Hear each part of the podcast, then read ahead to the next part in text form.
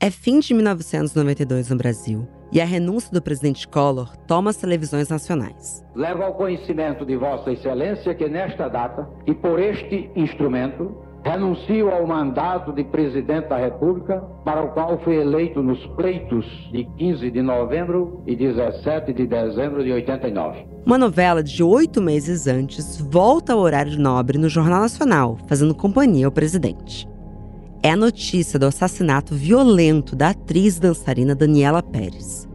Corta para 2022 e a HBO Max mergulha nesse caso para reconstituir o fato, entrevistar pessoas-chave e discutir o circo midiático que acompanhou o crime há três décadas. Pacto Brutal, o assassinato de Daniela Pérez, é uma produção original e está disponível na HBO Max.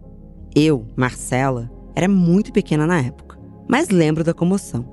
Caso você não tivesse nem nascido, a história é a seguinte: o corpo de Daniela, atriz em ascensão na Globo, foi encontrado no matagal de uma então pouco habitada Barra da Tijuca na noite de 28 de dezembro.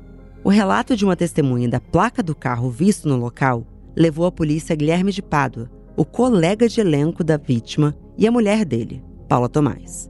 Tive a oportunidade de assistir os dois primeiros episódios e digo: é muito forte, mas necessário.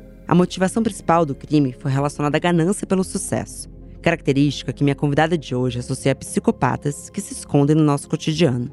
Bom dia, óbvios! Eu sou Marcela Ceribelli e hoje converso com a doutora em psiquiatria e autora do livro Psicopatas do Cotidiano, Katia Meckler.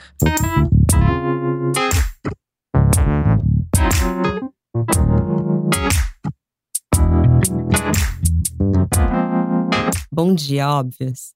Bom dia, Kátia. Como que você tá hoje? Bom dia, tudo bem por aqui, vocês? Tudo certo. E acho que essa foi a fala mais leve desse episódio até agora que vamos ter. É. De fato, assim, nós duas assistimos ontem os dois episódios que a HBO Max generosamente abriu pra gente e estamos ambas bem impactadas, né? Muito, um crime absolutamente bárbaro, né? E bárbaro há 30 anos atrás e atual ao mesmo tempo, né? Porque faz parte, né, também desse contexto de grande violência que a gente, infelizmente, ainda assiste hoje. Kátia, antes da gente entrar profundamente na série, eu assisti os dois episódios e, na sequência, eu li o seu livro, Psicopatas do Cotidiano, e na sequência tive pesadelos à noite, mas não a culpo. É porque eu, eu sou muito sensível. mas acho que foi quase um intensivo, assim, é, nesse. Eu não sei se é o pior da humanidade, mas é quase assim, deixando claro o quanto coisas que a gente acha que estão em filmes, na verdade, estão muito mais próximos do que a gente imagina. Mas vocês já abrem o livro explicando como que se forma a nossa personalidade. Eu acho que seria legal você explicar isso para as ouvintes como um fio condutor da conversa. Sim, claro. É, existe um consenso sobre personalidade que seria a combinação somatório do temperamento. Temperamento é algo que é como um colorido do humor, a tonalidade emocional que a gente tem, um dispositivo para reagir emocionalmente que todo mundo já traz, assim, já é algo que vem de, de fábrica. Tanto é que você não vê um bebê igual ao outro bebê, né? Existe um, já uma disposição para reagir emocionalmente de forma diferente. Isso é único, né? Cada um tem seu temperamento. Por outro lado, o caráter já tem a ver com tudo que você, na medida que nasce e vai interagindo, né, com o mundo, com a família, com amigos, com escola, com todo o processo, né, do desenvolvimento educacional, são todos os valores também que são oferecidos nesse momento. Aí tem alguma coisa que é mais relacionada ao ambiente. O temperamento ele tem um aspecto mais constitucional, herdado. Ele vem herdado. Já o caráter é algo que vai sendo formado com o ambiente. Tem ambientes que são mais, digamos assim, favorecedores da formação de um, de um caráter e outros menos, né, com muito menos oportunidades. Então, essa combinação daquilo que a gente traz com aquilo que vai acontecendo e o ambiente vai moldando, sem dúvida nenhuma, nessa interação entre o que vem da gente na relação com o ambiente é que a gente forma personalidade e, em geral, a gente não fala numa personalidade formada, né? Isso é um ponto de corte, né? Claro que vão ter variações antes dos 18 anos de idade. É, não sei se eu fui muito sintética, mas você. Não, perfeito. Eu entendi maravilhosamente bem. Na verdade, tem algo que é nosso, que a gente nasce e tem as experiências que vão nos moldando. Então, a, nossa educação, nossas convivências. Eu sempre brinco que, como eu tenho um irmão gêmeo, é um pouco de um laboratório, porque tem algo que é nosso e também tem como cada um de nós reagiu às experiências que vivemos. Então, acho que por isso que as pessoas falam, ah, mas vocês não são tão parecidos. Claro que não. é, viemos de, dessa me desse mesmo núcleo familiar, mas vivemos coisas diferentes, então temos personalidades diferentes. É isso? Não, é, eu acho que você falou bem, você vê que a importância do ambiente. Aí você vai dizer, mas a gente teve o mesmo ambiente, né? São os mesmos pais, nós crescemos na mesma família, mas não é, porque cada um de vocês viveu estímulos diferentes, embora estivessem juntos. E isso vai configurando um resultado diferente para cada um. Eu imagino que vocês realmente é, não sejam iguais, não é nem para ser, né? Porque o ambiente ele tem um peso muito forte, muito forte na formação da nossa personalidade. Ninguém pode dizer que a personalidade é eminentemente genética, que é herdada. Não é isso. A gente precisa da interação que vai acontecendo a vida inteira, né? Especialmente nesses primeiros anos, e isso é que vai fazendo realmente a gente começar a ter um jeito de ser, que é o jeito da gente, que é um único. E a nossa personalidade muda ao longo do tempo? Não, basicamente a personalidade não muda. Existem traços que podem ficar mais atenuados ou que podem ficar mais acentuados. Alguns traços, dependendo daquilo, que aí volta a questão do ambiente, né? Embora você já tenha muitas vezes uma personalidade mais estruturada, não quer dizer que acontecimentos, não quer dizer que, enfim, situações diversas, incluindo os próprios tratamentos, né? A pessoa muitas vezes resolve se olhar, se auto-observar, se tratar, e isso pode ter um efeito no sentido de atenuar alguns traços que são mais, digamos, às vezes os mais negativos, ou reforçar traços que a gente tem mais também positivos. No seu livro, você lista 10 transtornos de personalidade. É esse o termo? Desculpa. Sim, transtornos de personalidade, de comportamento. Alguns deles eu acho que ficaram um pouco comuns na nossa linguagem. Então, muito se fala hoje na internet: ah, eu acho que minha mãe é uma narcisista. Nossa, tal pessoa talvez seja bipolar. Você acha que está rolando um pouco de uma que a gente está falando esses termos sem ter certeza, ou você acha que a gente está vivendo de fato numa sociedade que consegue dar diagnósticos mais certeiros? A sua pergunta é ótima. Eu acho que está havendo uma banalização, sim, desses diagnósticos, né? É, existem modas em relação ao, ao diagnóstico. Eu peguei, por exemplo, a moda que todo mundo tinha pânico. Não que ainda não exista muito isso, né? ainda é muito falado.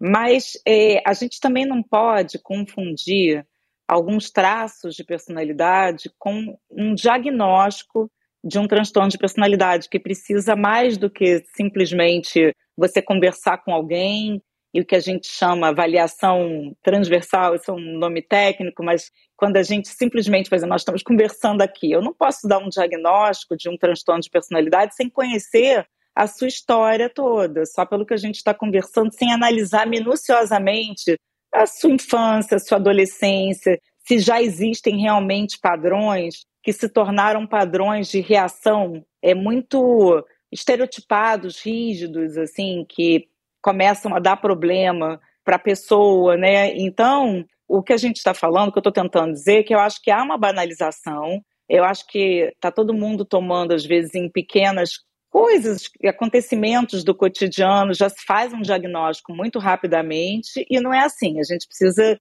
de uma história. Realmente, a gente precisa da biografia do sujeito para poder dizer realmente se a pessoa tem um determinado diagnóstico. Agora, eu acho que a sociedade atual ela favorece muito o aparecimento de traços narcisistas de personalidade, eu acho que sim. Quais são eles? Ah, eu acho que uma tendência ao egocentrismo muito grande, a uma visão absolutamente egoísta, individualista.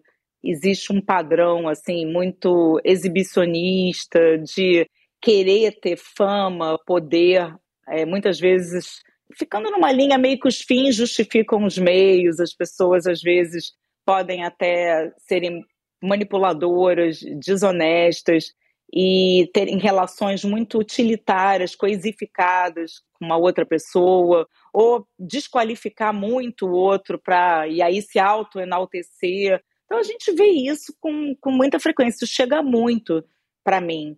É, na minha clínica, enfim, é, é, eu acho que a gente vive uma sociedade que favorece até pelas, pelo valor, né? A gente tem que pensar muito assim, o que vem sendo mais valorizado. Total né? Poder, fama, dinheiro, ter, ou você valoriza mais, né? Nós estamos valorizando o ser, a essência. É, não me parece isso. Não, definitivamente não. E quando que se cruza uma linha a ponto de diagnosticar alguém como um psicopata? É, aí eu vou precisar só dizer o seguinte: psicopata não é uma classificação que é estabelecida pela Organização Mundial de Saúde. O que a gente tem são os transtornos de personalidade e do comportamento listados. Aí um deles, que você deve ter lido, que está no, no grupo B do meu livro, no grupo B a gente tem os narcisistas, tem histriônicos, tem borderline e aí sim os antissociais. Esses antissociais, quando eles são antissociais, digamos assim, com pontuações muito grandes nos critérios para defini-los, que seriam basicamente o quê? Ausência, pessoas extremamente frias, com ausência de remorso, ausência de culpa, com muito prazer na, na transgressão, né, que são desafiadores, que não têm, carecem né, do sentimento de, de empatia também, e pessoas que podem ser muito manipuladoras e muito sedutoras, cruéis. Eu estou falando alguns dos critérios. Né? Quando isso é muito forte, Aí existe um termo que foi designado nos anos 90 pelo psicólogo canadense Robert Hare, que é o termo psicopata, que é usado principalmente em ambientes forenses, esse diagnóstico. Tem alguns lugares que já usaram também uma. Eu vi séries, essas séries falando em índice da maldade, por exemplo. Nossa, que nome impactante. Pois é. Bom, então, com isso, você acha que a gente consegue de fato, analisar os acontecimentos no assassinato da Daniela Pérez com esse olhar? Ou você acha que é arriscado dar algum nível de diagnóstico apenas com o que é apresentado ali?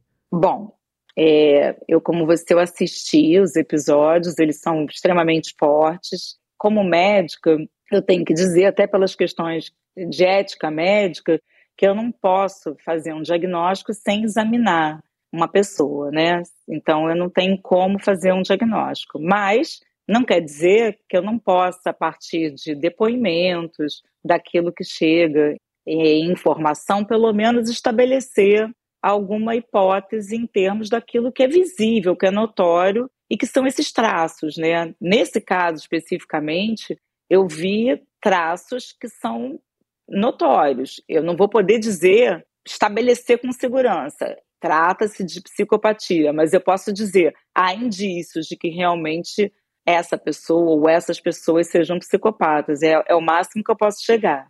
Essa era justamente a claquete que eu queria, até porque a gente quer ter muita responsabilidade no programa, mas justamente para a gente começar a explorar cronologicamente os acontecimentos, porque a série é muito forte, mas ela é extremamente necessária. Até porque Glória Pérez ela conseguiu mudar uma lei no país, justamente por conta desse acontecimento tenebroso. Mas temos esses dois assassinos, que é o Guilherme de Pádua e a Paula Tomás, que apresentam esses traços em alguns momentos. E eu queria começar de forma cronológica, que eu acho que faz sentido. Então, falando até de antes é, do momento do assassinato, o Fábio Assunção, inclusive na série, assim, é, você tem um, os depoimentos de pessoas muito famosas, né? Então você tem aquela turma que eu fiquei meio curiosa. Que, engraçado, né? O Alexandre Frota era amigo do Maurício Matário, todos eles muito jovens, assim, e viveram juntos quase que um trauma coletivo, né?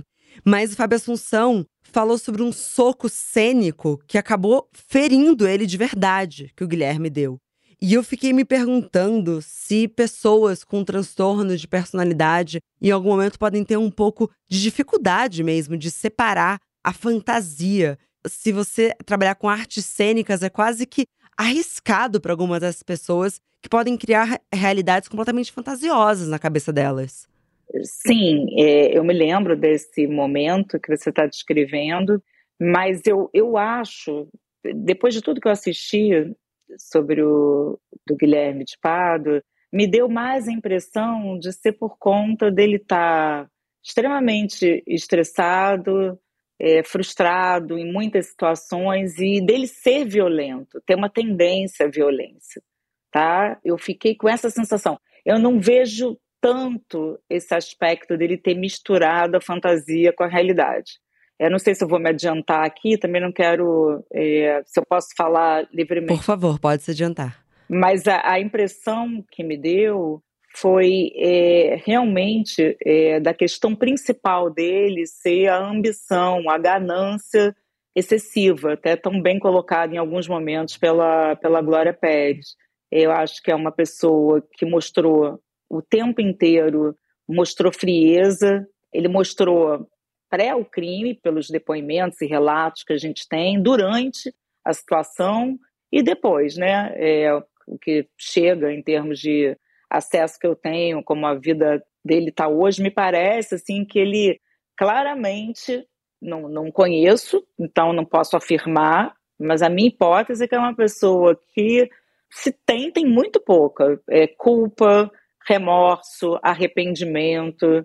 É, me parece uma pessoa fria Acho que ele pode sim, eu, eu, eu não vou é, ter confundido um pouco essa questão da fantasia com a própria realidade, mas naquele caso específico da novela, eu acho que o gatilho principal é que ele queria o tempo todo ascender, ele estava completamente tomado pela vaidade, pela voracidade de cada vez ser alguém maior, melhor, ou melhor, e quando ele sentiu que de alguma maneira ele estava perdendo terreno, ele foi ficando bastante perigoso. Foi a sensação que, pelo menos, eu tive. Eu era muito pequena quando aconteceu o, o crime, e eu imagino que tem pessoas que nos escutam que não eram nem nascidas. Então, quem não era nem nascido, talvez não consiga entender a proporção do que era uma novela das oito, que não era nove ainda, na cultura. Não é que você era ah, um ator da Globo. Não, não, não. Você era uma das pessoas mais famosas do país. Talvez essa geração do streaming é, não consiga entender o que, que é hoje o verdadeiro mainstream, o que, que é toda uma população estar falando sobre algo. Talvez o que se assemelhe seja, sei lá, a Copa do Mundo.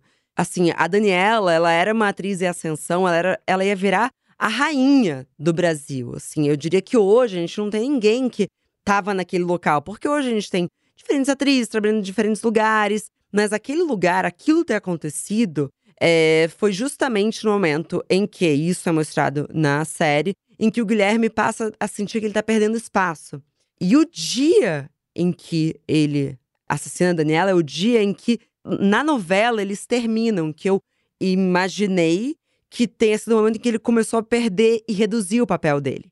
Então, ele na série eles contam que ele estava constantemente assediando ela. Não necessariamente sexualmente, mas assim, querendo falar com ela e perseguindo ela. E você tem a declaração das maquiadoras e as camareiras ali do. Não era o Projac ainda, era Tu e qual é o nome? Acho que Taikon, né? Acho que sim é, falando que ele ficava, cadê ela? Preciso encontrar com ela. Então tem muito a ver com o que você está falando, assim, essa ganância, mas talvez uma incapacidade de lidar com uma frustração que faz parte da vida do ser humano? Exatamente. Eu já regulo, né? A minha faixa etária eu regulo com os envolvidos, né? No caso da Daniela, eu sou mais velha do que seria se ela tivesse viva hoje. Mas, enfim, é, então eu, eu vivi realmente essa época, né? E, de fato, como você está falando, todo mundo parava, era o nosso lazer dentro de casa, né? Meio que assistir Jornal Nacional, depois ver novela da, da, das oito, né? Não era das nove, era novela das oito. Então, realmente, o caso ele teve assim uma, uma repercussão dentro da casa de todo mundo, né? Foi algo muito, muito, muito forte.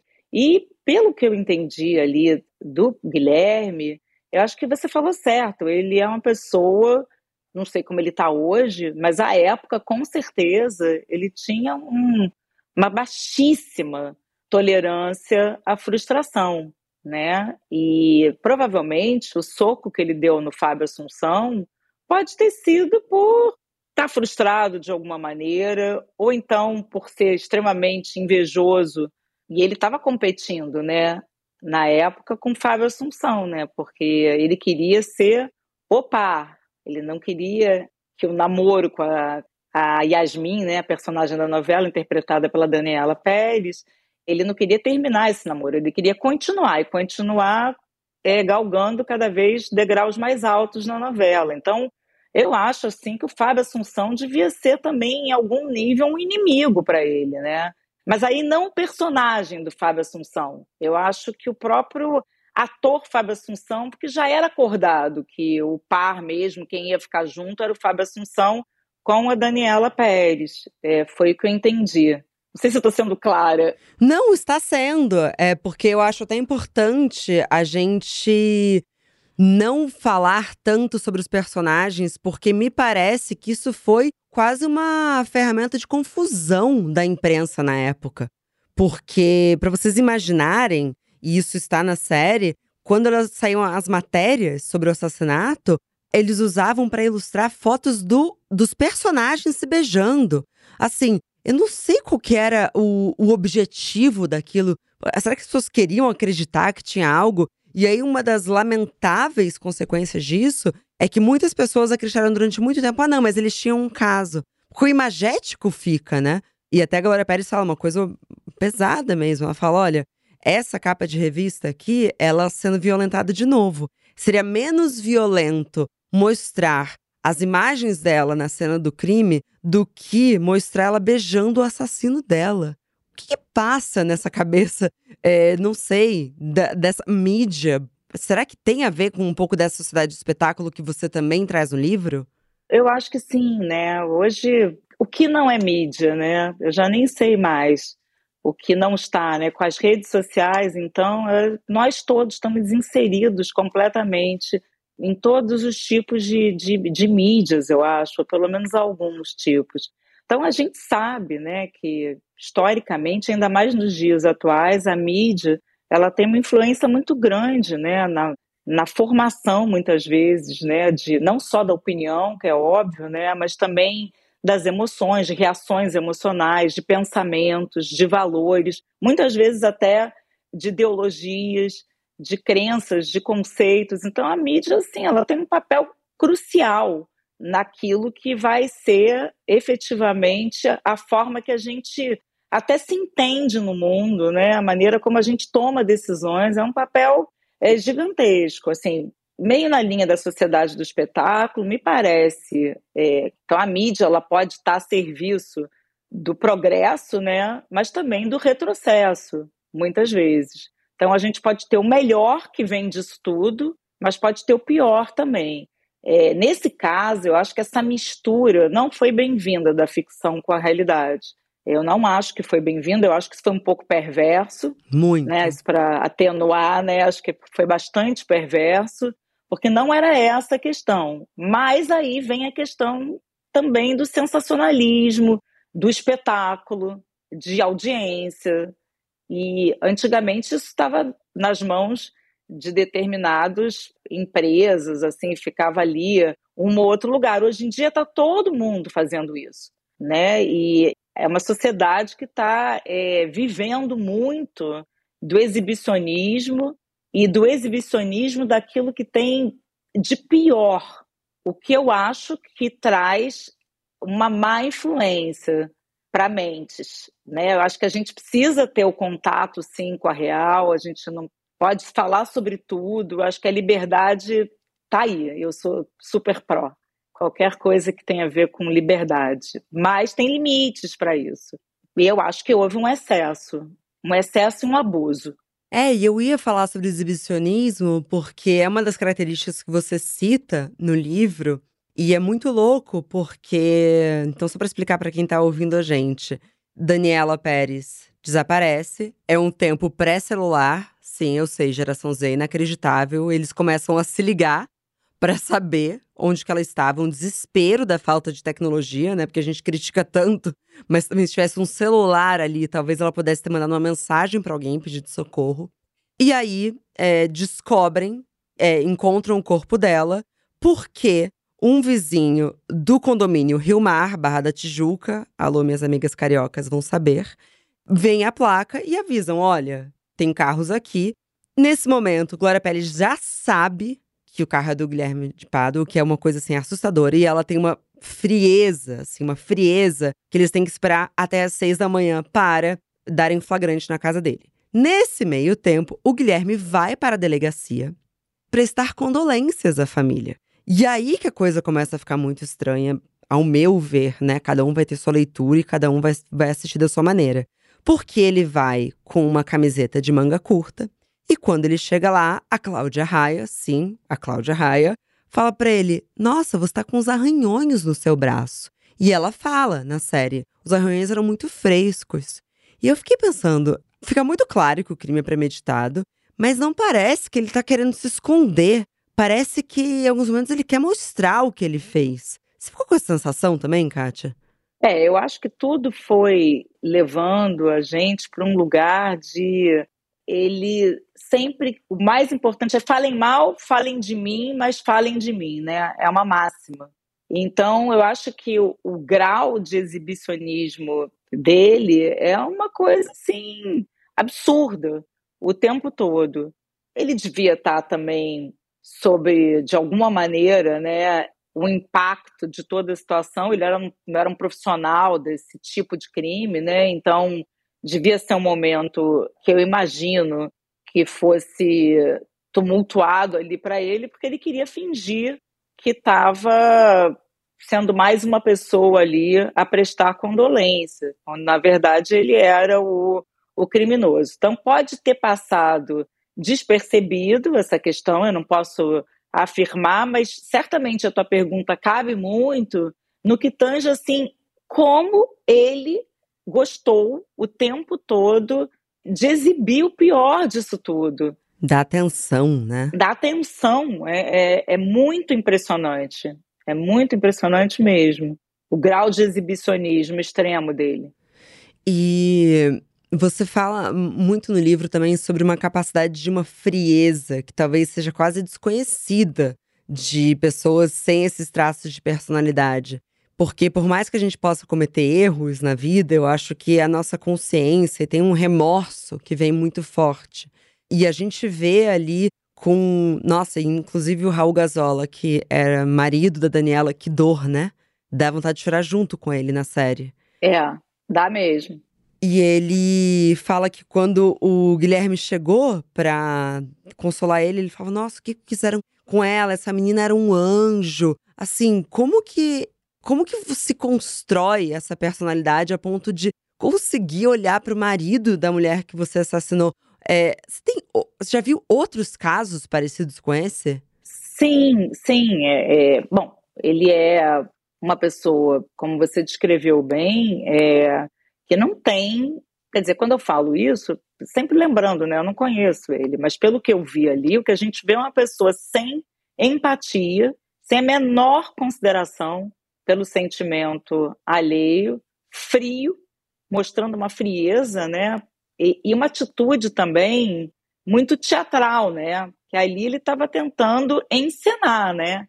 Ele estava tentando encenar um personagem de não criminoso, de bonzinho, porque ele realmente achou, eu acho que na megalomania dele, na, nessa coisa que ele ficou não psicótica, tá? Porque não tem nada a ver com doença mental e com psicose, isso tudo. É sempre bom esclarecer. Mas ele imaginou que não ia acontecer nada, que simplesmente não ia, ele não ia ser detido, ele não ia ser realmente, não iam pegá-lo, né? E talvez a gente assiste na própria série, talvez não tivessem realmente conseguido estabelecer toda a denúncia da forma que foi estabelecida se a pessoa é, não tivesse anotado a placa e tal, lá no Recreio dos Bandeirantes. Então, a gente está falando de uma atitude bastante teatral, de uma pessoa fria, manipuladora, e que faz uma cena ali. É, eu fiquei pensando, e você falou um pouco dessa megalomania, mas tem muito ego envolvido, né? Porque ele chega ali se colocando, nossa, muito disponível, mas ele também, na hora que ele começa a se defender, ele quer ser considerado quase que um herói da família dele, né? Então, não, minha mulher. Só que ao mesmo tempo, e quem assistir a série vai ver, ele pede o tempo todo para ligar para a mulher dele. Aí tem uma coisa bizarra, bizarra, que ele pede para mostrar pro delegado a tatuagem que ele tem no pênis com a com o nome da mulher dele. Aí quando ele finalmente fala com ela, ele fala na frente do, delega do delegado, fala baixinho, mas ele fala: "Amor, eu tô segurando tudo". Ele entrega a mulher dele também. Quer dizer, ele, ele não tá nem aí para ninguém. Não, é primeiro eu, segundo eu, quinquagésimo eu. Inclusive, acho que depois tem um depoimento de alguém que teve preso numa mesma época que ele, uma prisão mais rápida, que relatou isso, que ele nunca falava de nada sobre outra pessoa a não ser dele mesmo. Uma pessoa super egocêntrica, né? Egoísta, narcisista, e nesse sentido mais lugar comum é, é ególatra mesmo, né? Uma pessoa que só conseguia realmente é, ver as suas necessidades, os seus interesses, a sua meta, a sua ambição e se colocando nesse lugar o tempo todo de maioral, né? Seja no bem, no mal, ele é sempre o, o maioral. Agora, inclusive, ele é pastor, né? É, então, ele só foi visto recentemente em passeatas pró-Bolsonaro e ele é pastor em Belo Horizonte.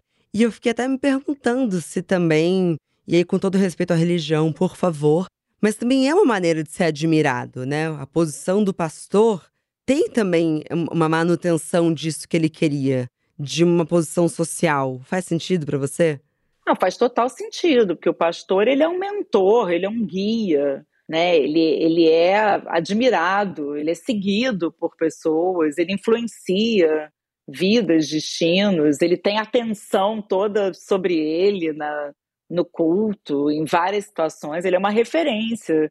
Então faz todo sentido. O que não faz sentido é ele ser pastor com essa história toda. Realmente, eu, eu aí vem a minha. É, não é julgamento, não, porque é, longe de mim. Eu não quero de maneira nenhuma julgar com poucos elementos, mas eu gostaria de conhecer essa história toda que vai é, terminar dessa forma, ou terminar, ou pelo menos estar no momento dessa forma. Realmente eu tenho curiosidade.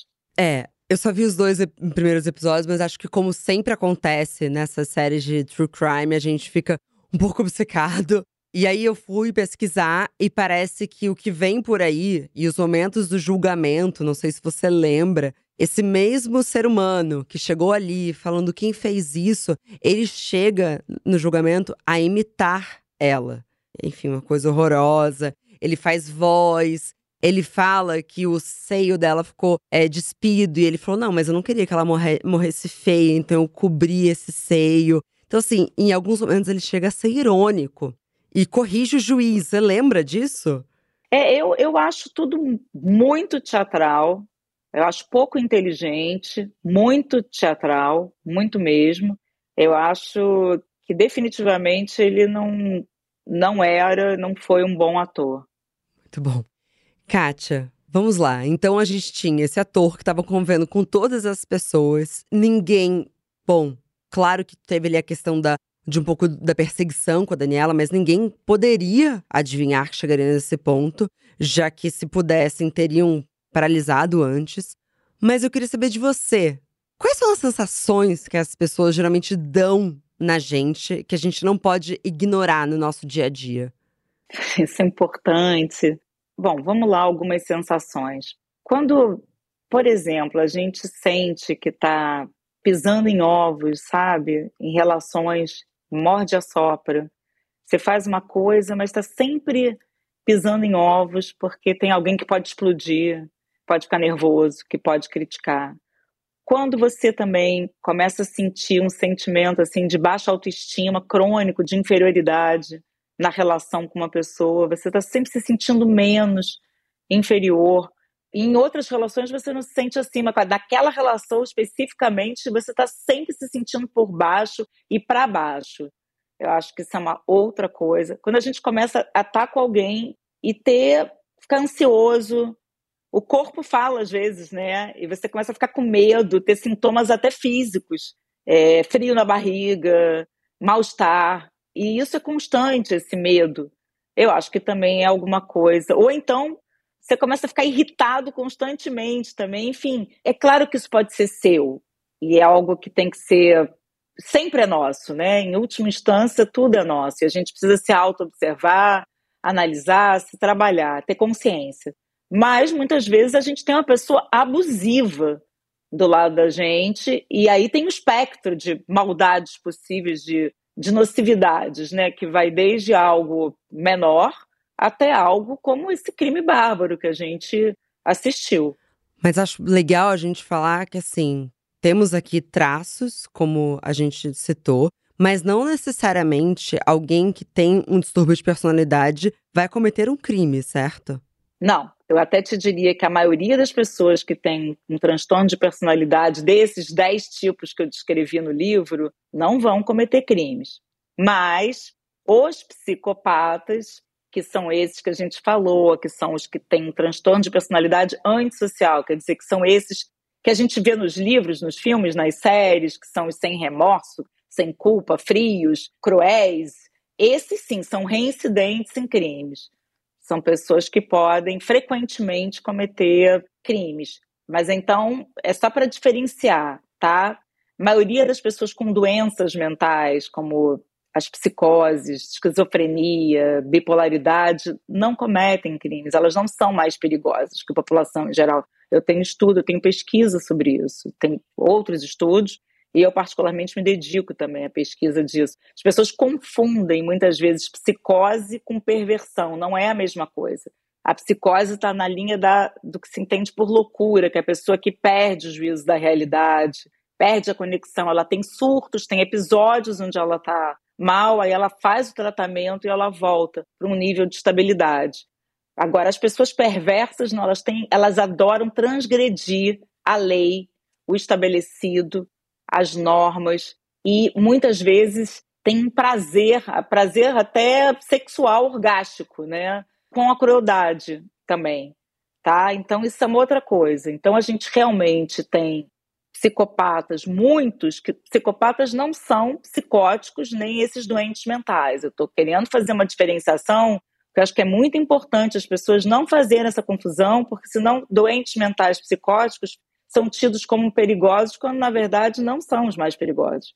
Justamente, eu não quero reforçar nenhum preconceito. Por isso que eu queria muito que a gente falasse sobre isso também, porque se uma pessoa que você ama e que você quer o bem começa a apresentar esses traços, você tem a chance de também ajudá-la. Como ajudar pessoas que começam a apresentar esses traços que não são de perversão, mas sim de dessas doenças mentais?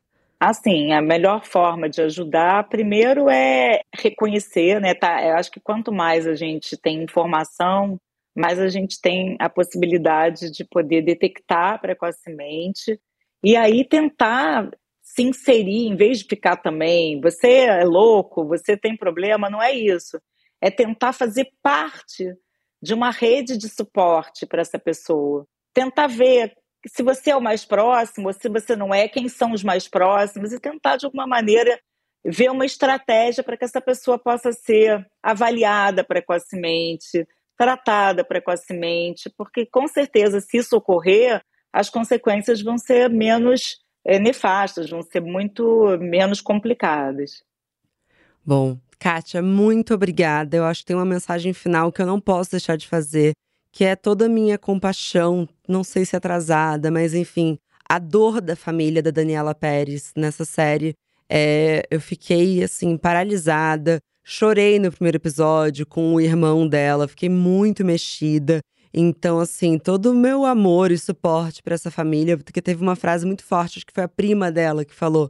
Falou que não foi só ela que morreu, né? Todos eles morreram juntos nessa crueldade. Então, toda a nossa compaixão e carinho para essa família, porque não se tem retorno depois de algo como esse.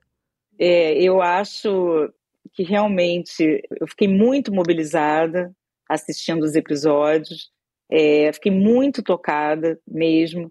Para mim, parece que foi ontem quando eu vi tudo isso. A Daniela era uma pessoa de completo carisma, totalmente diferenciada na, na geração dela, uma atriz, inclusive, completa, porque ela dançava, ela tinha realmente um brilho, um brilho muito grande. Então, assim, muita compaixão dessa vida, uma vida que tinha tudo para ser de uma literalmente uma estrela ter sido interceptada por duas pessoas com características assim tão nocivas, né? Tão psicopáticas, né? As características. Então eu, eu realmente fico com compaixão imensa é, em relação à família, Glória Pérez, tudo isso.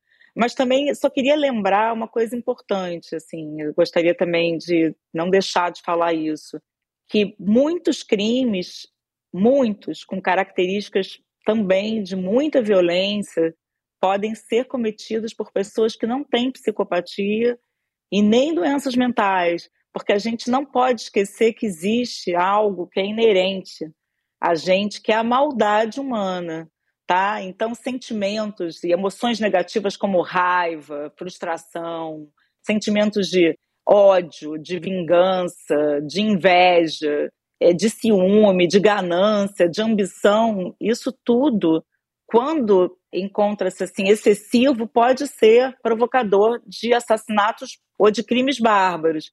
Então a gente precisa entender que os crimes também podem ser cometidos por pessoas sem transtornos mentais e que faz parte desse lugar horrível, que é por isso que mobiliza tanto esse assunto, que a gente está no terreno da maldade humana. Uau! É isso. Muito obrigada pela oportunidade. Foi demais, Kátia. Muito, muito, muito obrigada.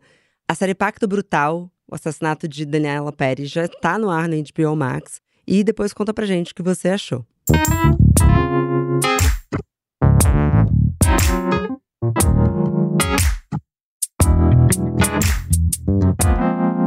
Bom dia, óbvios!